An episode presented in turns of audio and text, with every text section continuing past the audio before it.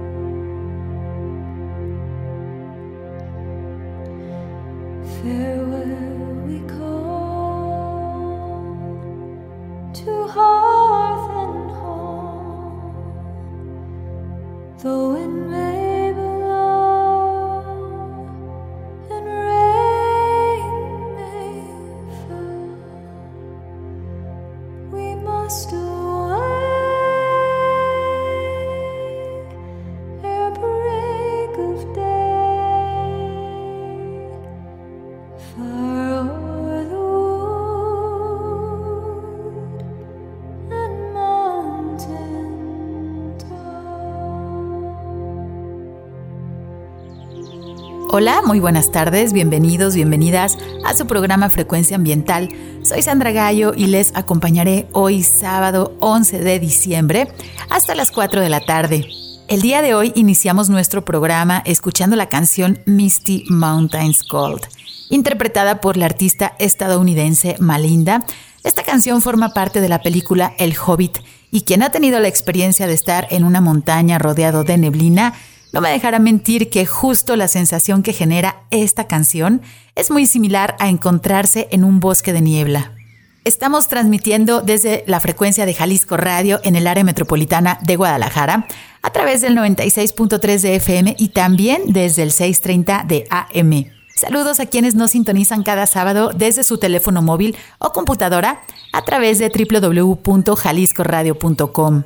Saludo a todas las personas que nos escuchan desde las regiones de nuestro estado, en la región Valles, la Ciénega, la región Lagunas, el sur y sureste, en los Altos, también a todos los municipios que integran la costa de Jalisco, así como quienes nos sintonizan desde las hermosas montañas de la Sierra Madre Occidental y el territorio Huirrárica en la zona norte. Muchas gracias por escucharnos. Les recuerdo que si se perdieron algún programa en vivo y quieren volver a escucharlo, pueden hacerlo a través de la página web de Semadet, en donde pueden descargar los podcasts completos y a través del enlace gobhal.mx diagonal Spotify Frecuencia Ambiental. Puedes comunicarte con nosotros a través de nuestras redes sociales, en la página de Facebook y vía Twitter en arroba semadethal.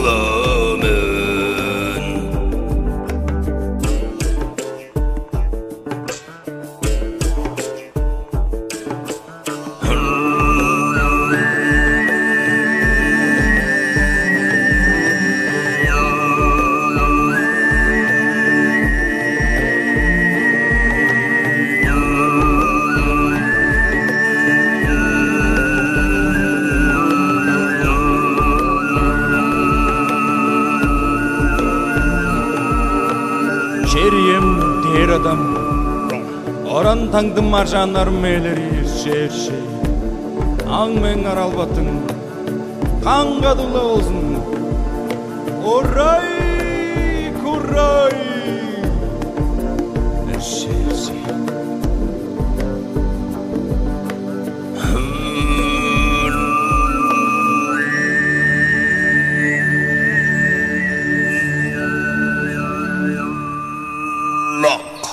Regresamos después de escuchar esta increíble canción originaria de la región de Mongolia, interpretada por el artista ruso Saidash Mongush, quien utiliza la técnica del canto gutural muy característica de la República de Tuba. Con este canto que se origina desde la garganta, los tubanos imitan los sonidos de su entorno natural como las montañas, los arroyos y los fuertes vientos de la región de Siberia y Mongolia. Espero que la hayan disfrutado. Hoy en Frecuencia Ambiental hemos iniciado nuestro programa con este par de canciones, ya que estamos celebrando hoy justamente 11 de diciembre el Día Internacional de las Montañas, que además de ser muy importantes respecto a su biodiversidad, son sitios muy relacionados con todo el misticismo de las culturas antiguas de prácticamente todo el mundo. Es importante saber que en las montañas vive el 15% de la población humana mundial y se calcula que la mitad de la diversidad biológica del mundo se localiza en zonas de montaña. Como se menciona en los Objetivos de Desarrollo Sostenible, específicamente en el objetivo número 15, la conservación de los ecosistemas de montaña es muy importante ya que en ellos se genera el agua dulce para más de la mitad de la humanidad. Las montañas, al igual que todos los ecosistemas de nuestro planeta, son paisajes que se encuentran fuertemente amenazados por el cambio climático y la sobreexplotación de los recursos. A medida que los glaciares de montaña se están derritiendo, los habitantes de las alturas enfrentan mayores retos para sobrevivir a causa principalmente de los desastres naturales. Debemos tener en cuenta que el hecho de que el derretimiento de los glaciares a una velocidad sin precedentes amenaza el suministro de agua dulce de millones de personas. La importancia de las montañas llevó a la Asamblea General de las Naciones Unidas a declarar el 2002 como Año Internacional de las Montañas, por lo que a partir del año 2003 se celebra el primer Día Internacional de las Montañas. Sin embargo, su origen nos lleva al año de 1992, cuando el documento titulado Ordenamiento de los Sistemas Frágiles, Desarrollo Sostenible de las Zonas de Montaña, en su capítulo 13, fue incluido en el programa 21 promovido por las Naciones Unidas.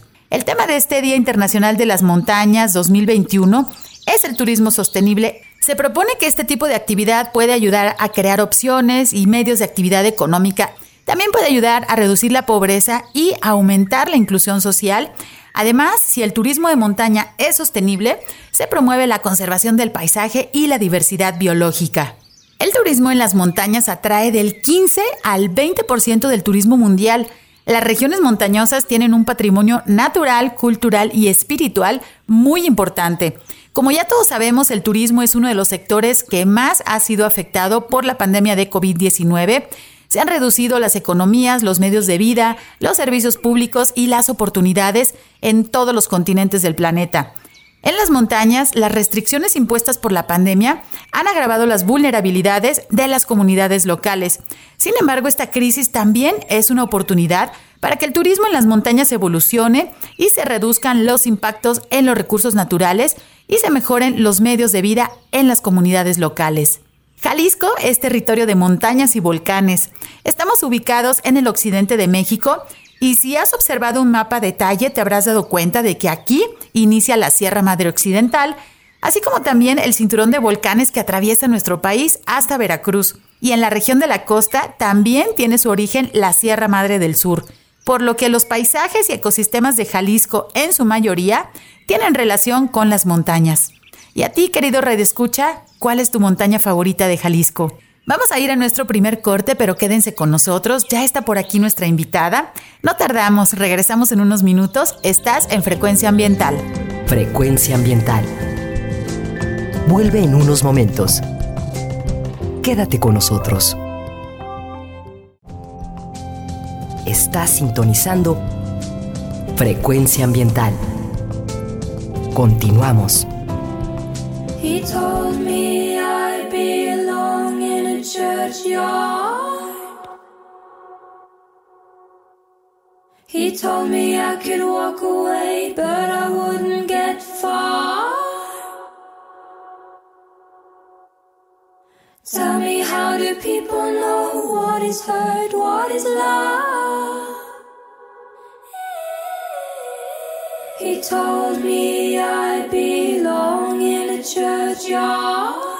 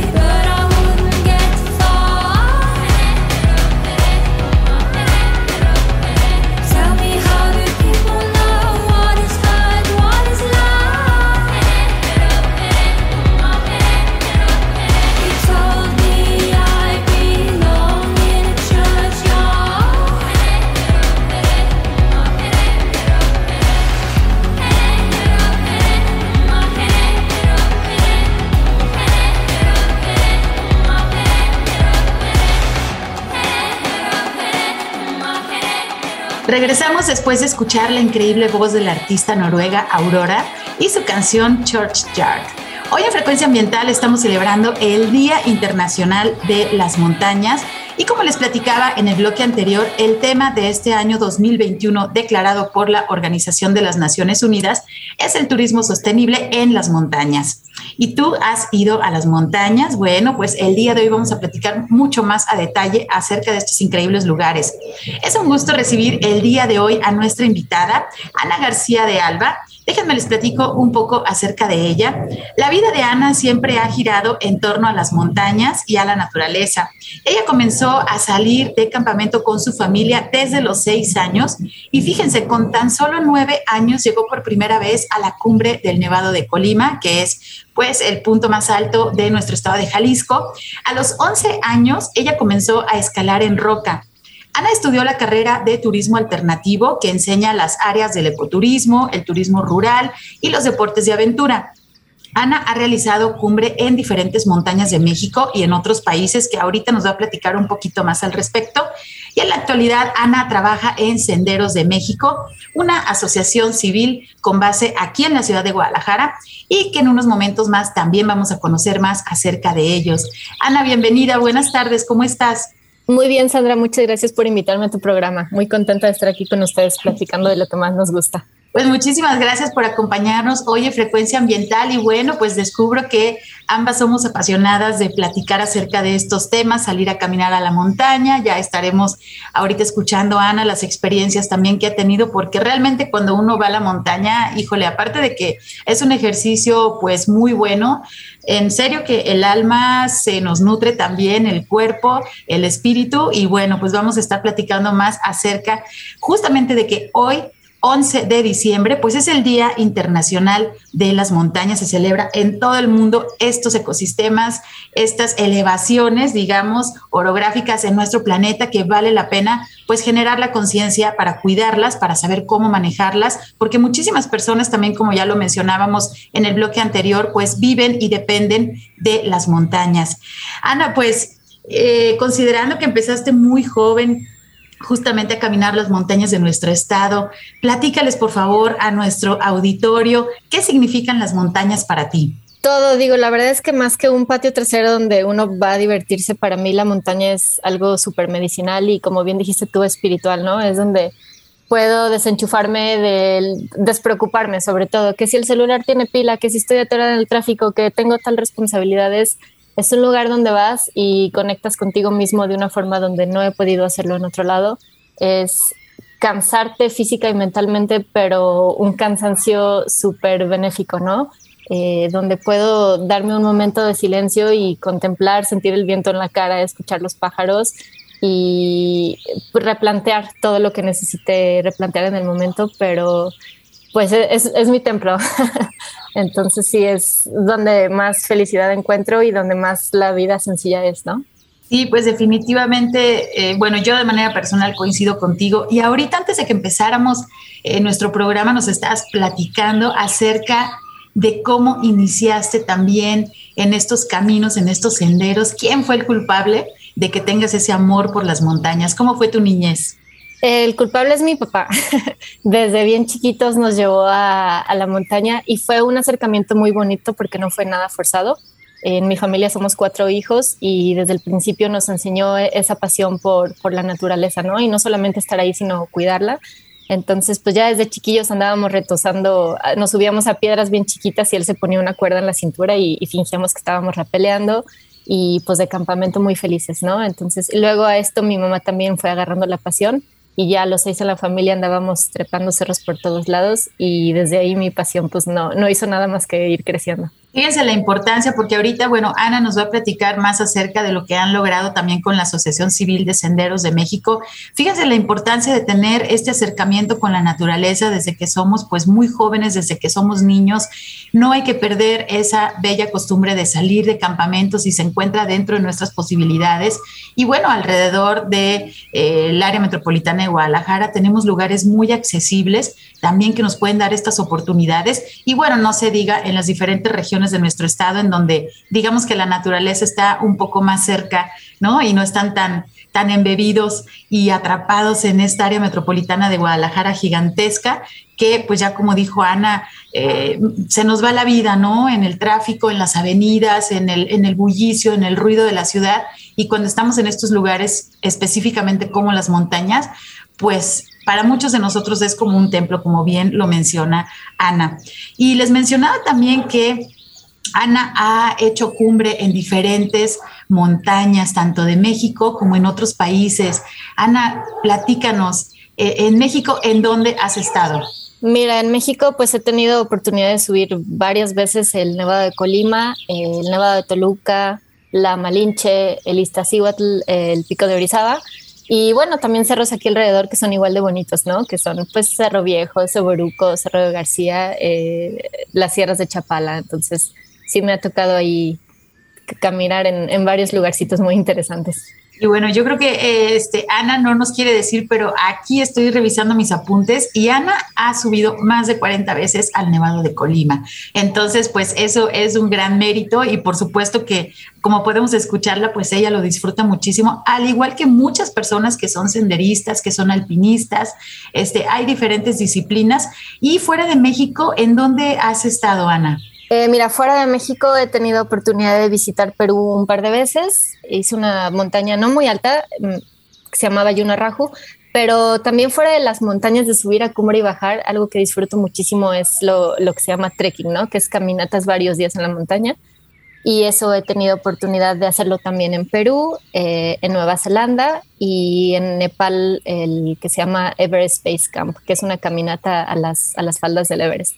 Y, además de disfrutar las montañas, pues en este proceso de caminata vas visitando los diferentes poblados, ¿no? Entonces es una mezcla muy bonita de montañas y paisajes con eh, pues una inmersión con la, con la cultura del sitio. Y pues no hay mejor manera de conocer ahora sí que nuestro territorio o territorios extranjeros, como ya nos está mencionando Ana, que literalmente caminarlo a través de nuestros pasos, ese esfuerzo que se requiere para llegar a, pues bueno, nuestro objetivo, a cierta localidad, pues ese proceso, además de llegar a la meta, obviamente, el proceso pues trae muchas enseñanzas, tanto para nuestra mente como para nuestro cuerpo, y eso finalmente pues nos nutre como seres humanos y digamos que nos vuelve a conectar con la naturaleza porque es un vínculo que hemos perdido y que digo, es muy evidente, nunca habíamos, por lo menos nuestra generación no había pasado por un periodo de pandemia, eh, muchas personas ni siquiera sabían que era una pandemia. Y cabe señalar que pues esta situación que estamos viviendo, que todavía no se termina, pues es derivada de la mala relación que tenemos los seres humanos con la naturaleza, específicamente con los grupos de fauna. Entonces, pues a través de las caminatas en la montaña, pues uno puede también, pues reintegrarse, ¿no? Crear otra vez esos vínculos, recordar la parte primitiva que tenemos, somos seres humanos parte de este planeta y el caminar nuestras montañas pues nos puede regresar también estos vínculos. Ana, platícanos cómo surge la idea de crear la Asociación Civil Senderos de México. Mira, Senderos de México nace a partir de, eran tres, bueno, son tres eh, amigos apasionados del senderismo que se dan cuenta que no es nada más meterte al campo y caminar, sino que va mucho más allá y el senderismo en México está en pañales. Lo que ellos deciden hacer es eh, una asociación que se dedique, digamos, a preparar la cancha, no a guiar gente a a X o Y cerros, sino a, como te digo, preparar la cancha que, que es eh, meterte a un sendero y encontrar que no está georreferenciado, que no tiene mantenimiento, no tiene señalización y sobre todo muchas veces no tenemos el permiso de las comunidades por donde vamos a pasar. Entonces la idea de Senderos de México es eh, trabajar el senderismo de, de, esta manera como diferente que no se ha trabajado antes y, y englobar todo lo, el beneficio físico de salir a caminar, el trabajo con las comunidades y hacer un senderismo de manera responsable. Porque también no se trata de decirle a la gente vayan y caminen, pero luego es gente irresponsable que va y deja basura, que trae su bocina con música súper fuerte que además de molestar a los otros senderistas, pues también eh, es un problema con la fauna local, ¿no? Que no deberían de estar escuchando esta música a todo volumen. Entonces sí, la idea es fomentar un senderismo responsable. Súper importante lo que nos comentas y sobre todo muchas veces, bueno, yo he escuchado que las personas dicen, más allá de la ciudad, los cerros son de todos ¿no? Este, y como no ven, digamos, cercas o no se ven las casas, pues muchas de las personas creen que esos espacios, esos terrenos, esos predios no tienen propietarios. Pero ojo, gran parte de la superficie de nuestro estado pertenece a ejidos, a comunidades ejidales. Entonces, lo que nos comentan es súper importante porque nuestras montañas no son terrenos de nadie, ¿no? Este, entonces hay que saber, hay que pedir los permisos, hay que estar enterados a dónde vamos a ir por nuestra propia seguridad, pero también por respeto a los propietarios de la tierra, en donde se encuentran los diferentes senderos, pues en nuestro estado principalmente. Eh, platícanos cuáles son las líneas de trabajo de Senderos de México. Sí, pues precisamente es esto que te comentaba, es uno, eh, tener este contacto, esta vinculación con las comunidades, que como bien dices, pueden ser ejidos o pueden ser comunidades indígenas. Entonces es precisamente fomentar que ellos se apropien de la idea de que el senderismo trae un beneficio a sus terrenos, eh, porque ahorita lo que se hace constantemente es, tengo una parcela, le tiro todos los árboles y meto ganado o, o maíz, ¿no? Entonces lo que queremos hacer es que se den cuenta del beneficio que trae tener árboles, dejar que la gente pase por sus terrenos y, que haya una simbiosis ahí, ganar, ganar, eh, tanto el senderista que va a visitar como ellos como comunidades. Eh, mucho de esto también va eh, la idea de que la derrama económica quede para ellos, que ellos sean la gente que se quede, uno, que da mantenimiento a los senderos y dos, que se capacite como guías. Entonces, también es mucho darles el instrumento, darles la información para que ellos eh, al final sean los que reciban esa remuneración económica, ¿no? Si un senderista va a ir a caminar y necesita un guía, pues que sea la gente local, la gente poseedora de la tierra la que se lleve ese dinerito extra y que el senderista vaya y consuma en la tienda de abarrotes de la zona, que se quede a dormir una noche en el hotelito de, de la señora y que la derrama quede, quede ahí en el pueblo, en la comunidad. Y lo que te comentaba anteriormente, el senderismo responsable, invitar a la gente a que camine de manera segura y de manera confiable. Tenemos una palabra que se llama eh, homologación de senderos, que es precisamente ofrecer un sendero con el derecho de paso, con la seguridad de que el senderista no se va a perder, que ya trae una señalización y eh, que ya tiene el mantenimiento, porque luego muchas veces después de lluvias uno se mete al sendero y ya está prácticamente perdido por toda la maleza, ¿no? Entonces la gente ya no lo camina y pues se va mostrando un deterioro. Entonces la idea también es mantener y ofrecer senderos en toda la época del año listos para caminar. Sí, pues muy importante lo que nos comentas y bueno, recuerden que el año pasado tuvimos pues prácticamente una paralización mundial de actividades, ¿no? Por cierto tiempo, pero el turismo fue uno de los sectores más golpeados y creo que también por eso, pues la Organización de las Naciones Unidas está teniendo este lema para este año 2021, que es el turismo sustentable, ¿no? La reactivación económica a través de un turismo sustentable, de un turismo responsable, como lo está platicando Ana, y sobre todo en los espacios abiertos, darles también la posibilidad a las comunidades de que tengan los ingresos económicos y que no sea este ingreso económico a través del desmonte, ¿no? De la deforestación de sus predios, sino tener alternativas para que ellos también, pues bueno, puedan vivir dignamente a través de la conservación de sus predios. Eso es a lo que queremos llegar también a través de diferentes proyectos, eh, por ejemplo, la CEMADET, que ya los abordaremos este, en programas eh, posteriores, porque bueno, es mucha información que, se está generando y sobre todo pues con esta visión, ¿no? De, de apoyar lo que es el turismo sustentable. Hablando justamente de los propietarios de la tierra y de los ejidos, ¿cómo ellos, digo, en la experiencia que han tenido ustedes, Ana, cómo ven las actividades de senderismo en su territorio? Cada vez eh, hemos encontrado que encuentran el beneficio que, ya estamos platicando tú y yo y la verdad es que hemos encontrado muy buena apertura de parte de todas las comunidades con las que nos hemos acercado. La verdad es que es prácticamente difícil encontrar a alguien que te diga no pases por aquí, pero también va mucho de la mano con el trabajo que se ha hecho de concientización, de decirle al senderista, si te vas a meter a este terreno, deja la puerta como la encuentres, ¿no? Ya sea abierta o cerrada, porque muchas veces uno entra, deja la puerta abierta, se le sale el ganado al poseedor de la tierra y es cuando dice, ¿saben qué? Pues no respetan, no pasen. Entonces, mientras respetemos estas pequeñas reglas que la verdad son súper fáciles de seguir, no hay ningún problema y la gente te dice, padrísimo, qué bueno que vengas, qué padre que conozcas, adelante. Entonces ha sido, ha sido una buena relación con ellos y luego ellos mismos pues te pones a platicar con ellos y te das cuenta que son los senderistas más expertos, ¿no? Conocen todos los caminos eh, a detalle y ponerte a platicar con ellos de eso, pues ya luego te, te, enteras muchas cosas que uno nada más salir a caminar no te enteras, ¿no? De este era un camino real, por aquí transportaban enfermos y se comunicaban eh, unas comunidades con otras, ahí hay petroglifos, ahí hay pinturas rupestres. Entonces es gente muy apasionada, es gente que hace el senderismo no por hobby, sino hasta por trabajo, ¿no? De subir al ganado y regresarlo. Entonces, sí, claro, es una actividad bien vista por ellos también. Sí, lo que mencionas, bueno, creo que en nuestro tiempo actual, que todo el mundo vivimos en ese acelere de la rutina y que nos movemos, digo, bueno, muchas personas se mueven en bici dentro de la ciudad, pero prácticamente, no sé, 90% de la población utilizan el transporte público, los automóviles, y muchas personas creen que así ha sido todo el tiempo. Y ahorita que mencionas los caminos reales, este, los caminos de herradura, ¿no? Que también les llaman en las comunidades, pues son estos senderos que se utilizaban anteriormente, las carretas, este, los primeros vehículos, que pues bueno, las autopistas no existían ¿no? Este, y se tenía que hacer el desplazamiento por diferentes razones de comercio, eh, justamente para dar la atención médica, ¿no? Para tener este contacto entre las comunidades, pues se hacía a través de senderos. Ya posteriormente se desarrollaron las carreteras y las autopistas como lo conocemos ahora, pero pues prácticamente en nuestro territorio, así como en diferentes estados y en diferentes partes del mundo, existen estos caminos antiguos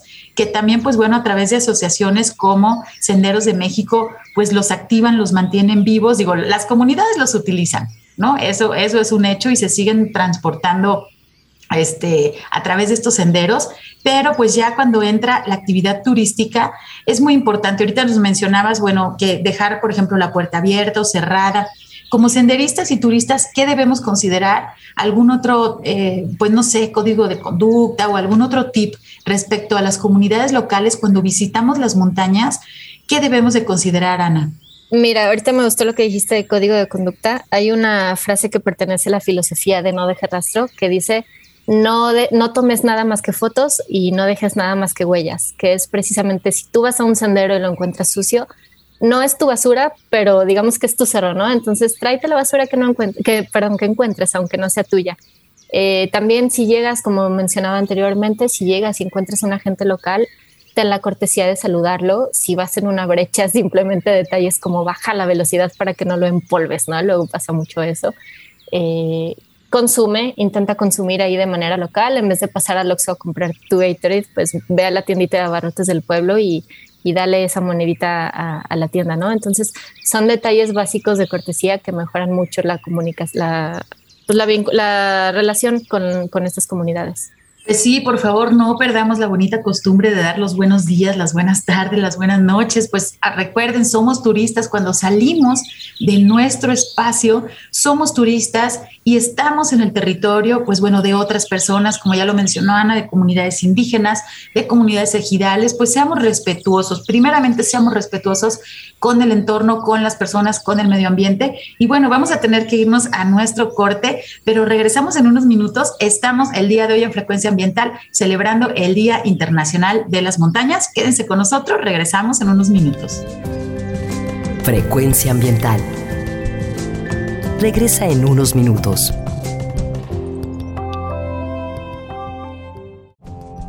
Estamos en la misma frecuencia. Frecuencia Ambiental. Seguimos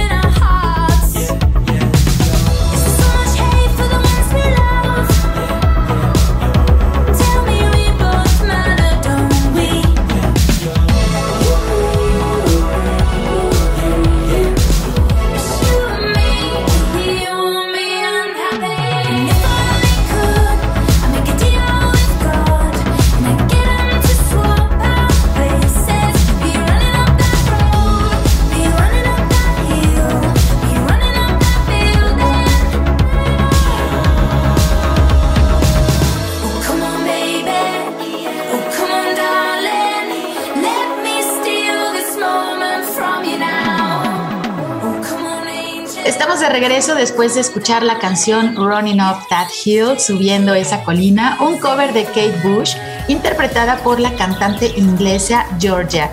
Muchas gracias por continuar con nosotros en Frecuencia Ambiental.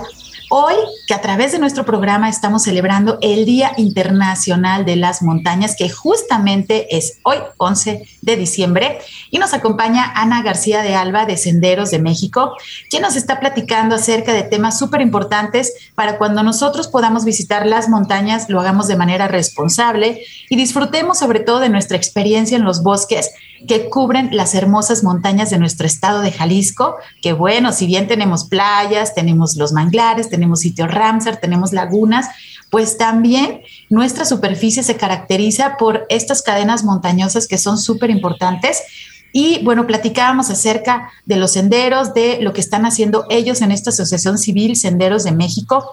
Ana, ¿nos puedes mencionar algunos ejemplos de senderos aquí en nuestro estado de Jalisco? Y pues eh, vemos en su página que ahorita vamos a, a comentar cuál es la página para que también nuestros radioescuchas puedan tener más información.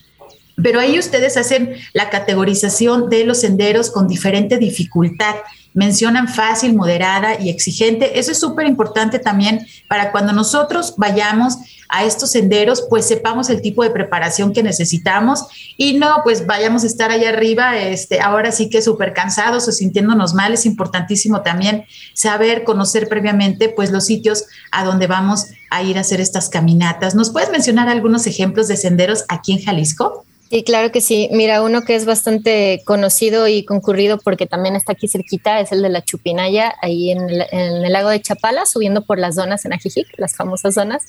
Y eh, bueno, es una, de hecho, red de senderos. Mucha gente sube por el camino más conocido que es el Tepalo, pero en realidad a un ladito existe el sendero de la Campanaria, eh, subir por la capilla, por el Tempisque o por las antenas. También en esa misma sierra tenemos el Cerro de Jocotepec, que cuenta con dos senderos sobre todo bien marcados. Está el Sendero del Caracol en esa zona. Y bueno, si se quieren pasar a la barranca de Huentitán, también hay un montón de caminos que no solamente bajan al puente Arcediano y regresan, sino también puedes seguirte hasta Mascuala, ¿no? Del otro lado de, la barranca. Eh, está el paisaje agavero, eh, hay senderos, por ejemplo, en el Cerro de Amatitán, tenemos un sendero ahí señalizado y el mismo Cerro de Tequila. Eh, Cerro Viejo tiene varios caminos también, subiendo por San Miguel Cuyutlán, eh, por Potrerillos. Por, la verdad es que tiene varios caminos ahí de todas las localidades. Y otro que es muy bonito y muy conocido es el Cerro de García, también ahí en la ribera de Chapala, en el lado sur, suroeste, eh, subiendo por San Luis Oyatlán. Entonces, hay un montón de caminos, pero bueno, también comentar que el nivel de dificultad va mucho de la mano con la condición física de una persona. Entonces, si estoy poniendo un sendero como exigente, pero traes una condición física de oro, pues quizá tú lo catalogues como moderado o viceversa, ¿no? Entonces, hay que considerar que de pronto puede ser un poco ambiguo y sujeto a, cada persona que visite. Y sobre todo conocer, bueno, lo que nos menciona Ana son senderos que están aquí en los alrededores del área metropolitana de Guadalajara, que podemos fácilmente el fin de semana, pues conocerlos, caminarlos y volverlos a caminar porque seguramente las personas que todavía no se animan a hacer senderismo y que espero después de escuchar nuestro programa del día de hoy empiecen a animarse, contacten también a Senderos de México para tener más información o a otras organizaciones y que empiecen a realizar esta actividad. En verdad no se van a arrepentir, pero pues mucho cuidado porque si están empezando y van a un sendero que es de, dificultad exigente, pues obviamente a lo mejor eh, les van a dar calambres, van a estar este, por ahí con una experiencia no tan agradable. Entonces, pues hay que empezar poco a poco, no se desesperen, denle ese pues espacio, esa oportunidad a su cuerpo justamente de sentir las montañas, porque cuando llegan a la parte más alta o cuando hay algunos miradores,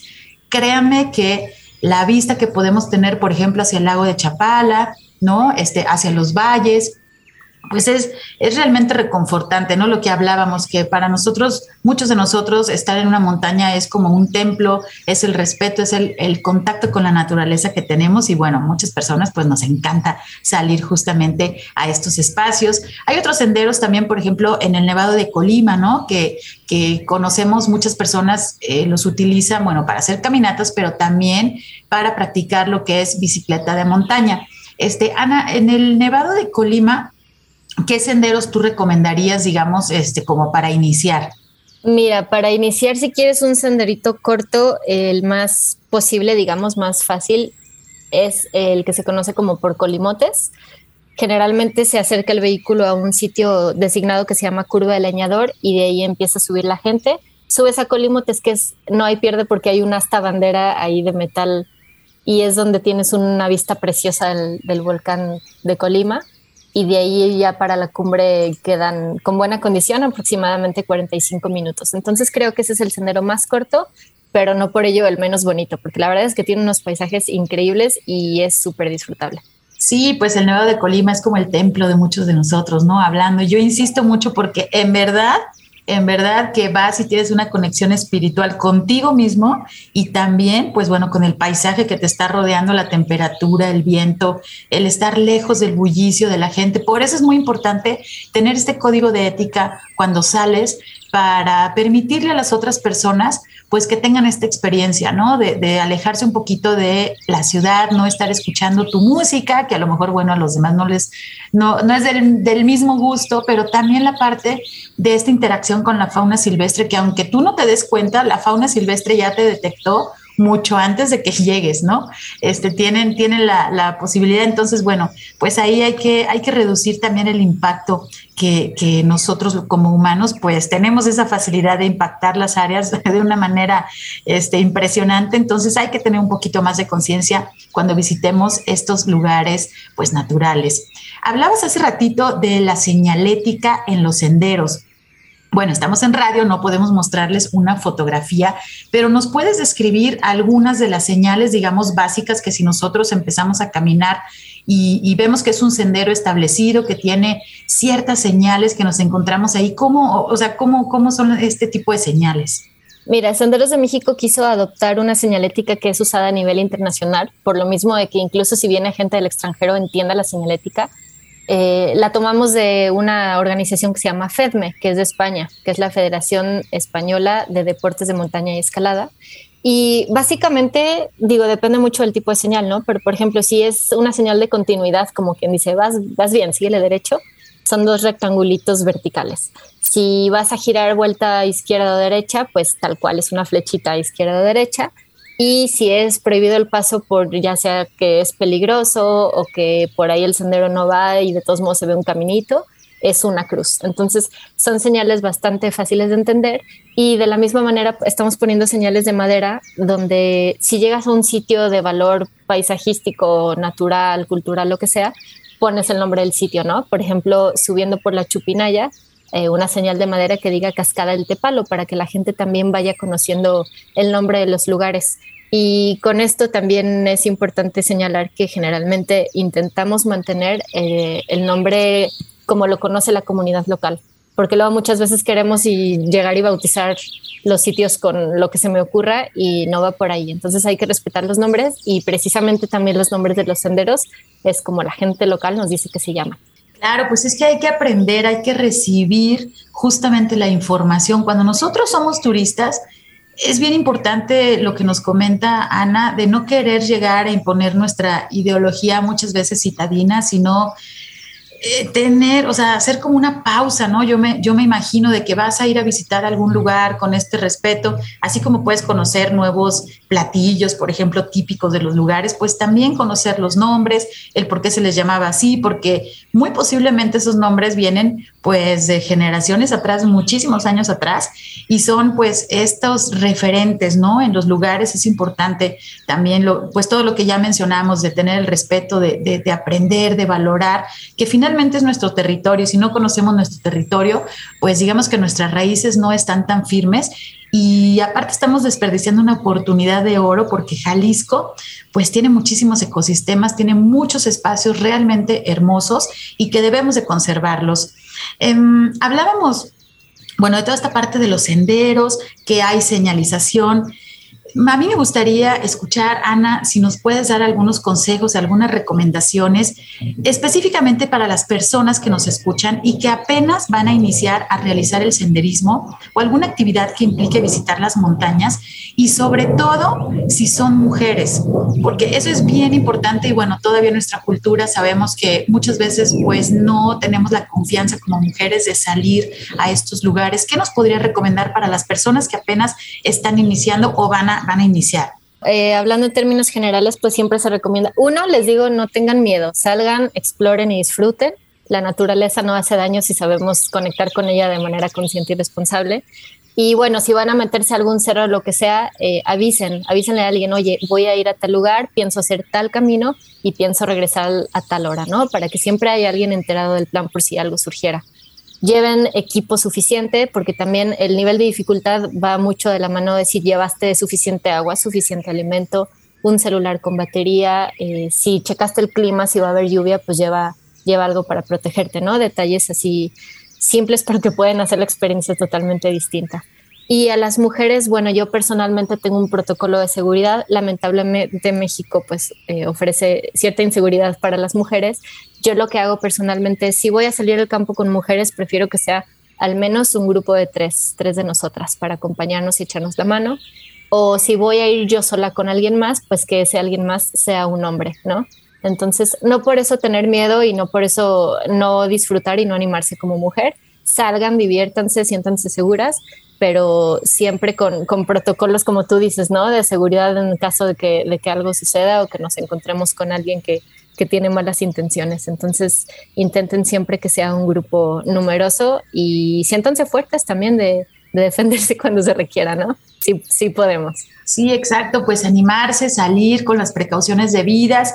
También recomendable pues llevar por ahí un kit eh, de, emergencias básico, ¿no? Un kit médico si tú requieres algunos medicamentos, pero bueno, también muchas veces creemos que ahora sí que en todo nuestro territorio tenemos buena señal de, celular y, si algo pasa, pues vamos a poder hacer una llamada, pues créanme que no, hay muchos huecos todavía, hay lugares eh, increíblemente cerca de la ciudad, por ejemplo, en el mismo bosque de la primavera, en el cual no hay señal, entonces pues también es importante considerarlo y pues hay un espacio en su mochila, pues tener también como un kit básico, ¿no? De primeros auxilios, porque recuerden que ustedes están yendo a un lugar de la naturaleza, entonces, pues pueden tener avistamiento de fauna, ahí este, que, que pueden ser una serpiente, unas arañas, ¿no? Bueno, si tienen ya más suerte, algunos mamíferos, que eso bueno es padrísimo, pero sí hay diferentes protocolos que cuando ustedes se acerquen, por ejemplo, con los compañeros de senderos de México o alguna otra asociación, pues es importantísimo que lo consideren. Hablábamos del código de conducta que debemos seguir cuando visitamos las montañas. Creo que Ana pues nos ha mencionado diferentes puntos. A mí me gustaría agregar uno que en verdad es muy, muy, pero muy importante cuando nosotros realizamos, sobre todo, que vamos a pernoctar, que vamos a dormir, vamos a acampar, siempre el uso del fuego. Entonces, es súper importante, tenemos condiciones climáticas pues muy cambiantes, hay épocas en las cuales pues se generan ¿no? incendios forestales en lugares que, que en verdad en una hora se puede ir varias hectáreas y muchas veces puede iniciar a través de personas que están acampando. Esa es una de las causas, digo, no la principal, pero sí es una de las causas. Entonces, les pedimos también que sean súper cuidadosos con el uso del fuego, muy, muy, muy cuidadosos. En verdad, la prevención no nos cuesta nada y cuando se hace la atención el combate de incendios forestales, créanme que eso cuesta millones de pesos, pero sobre todo la pérdida, el, el, el impacto que se está realizando al medio ambiente, pero también a los compañeros combatientes que ponen en riesgo su vida al momento de tener que justamente pues ir, ¿no? Con las brigadas a hacer el combate de los incendios. Les pedimos que sean súper cuidadosos. El año pasado fue un año muy intenso, muy seco, con altas temperaturas, con eh, altas ráfagas de viento también porque tuvimos un fenómeno meteorológico que se conoce como la niña. Ahorita ya está confirmado para esta temporada 2021 que está terminando y 2022 vamos a volver a tener el fenómeno de la niña, entonces pues tenemos que ser súper cuidadosos con el uso del fuego, sobre todo si vamos a hacer las caminatas pues por los senderos. Casi se nos está terminando el programa, vamos a tener que hacer otro, es un tema que nos encanta, pero no quisiera despedirme, Ana, primero eh, recomiéndanos por favor, bueno, primero pásanos tu, tu página de Senderos de México porque ahí hay mucha información. ¿Cuál es? Sí, nuestra, nuestra página web es www.senderosdemexico.org. Ahí pueden encontrar eh, pues, diversas hasta recomendaciones y los senderos que, que hemos señalizado. Perfecto. ¿Y tienen también redes sociales? Sí, tenemos Facebook, nos encuentran así tal cual como Senderos de México. Tenemos Instagram que es arroba senderosmx, todo pegado y la S con mayúscula. Bueno, prácticamente esas dos son nuestras redes sociales fuertes. Ok, bueno, pues para que visiten estas redes sociales, la página web, hay muchísima información y sobre todo que se animen a caminar nuestras montañas. En verdad es una actividad para celebrar nuestro territorio. Jalisco es hermoso, lleno de montañas, así que bueno, pues hay que caminarlas, hay que disfrutarlas, pero también hay que cuidarlas con todos estos consejos que nuestra invitada del día de hoy pues nos ha otorgado. Estamos llegando a la parte final de nuestro programa. Les pedimos que por favor sigan usando su cubrebocas. Ahora que han comenzado las posadas, no bajen la guardia para conservar su salud. En verdad queremos que no nos falte nadie. Cuídense mucho. Quiero agradecer a nuestra invitada Ana García de Alba. Muchísimas gracias, Ana, por acompañarnos. Muchas gracias a ustedes por invitarnos. La verdad, qué bonito programa tienen y pues ojalá que más radioescuchas se animen a, a, salir a caminar y experimentar lo que tanto hemos hablado tú y yo. Muchísimas gracias. Quiero agradecer también a mi compañero Marco Barajas por su ayuda en los controles desde la cabina de Jalisco Radio, desde la Dirección de Educación y Cultura para la Sustentabilidad. Soy Sandra Gallo. Muchísimas gracias por escucharnos. Nos sintonizamos el próximo sábado a las 3 de la tarde. No le cambien. Se quedan con la excelente programación de la J Jalisco Radio. Hasta pronto. Por hoy ha sido todo en Frecuencia Ambiental. Te esperamos el próximo sábado a las 3 de la tarde para seguir explorando los temas relevantes del medio ambiente de nuestro estado y más allá. Frecuencia Ambiental, una coproducción de la Secretaría de Medio Ambiente y Desarrollo Territorial y JB Jalisco Radio. Hasta entonces.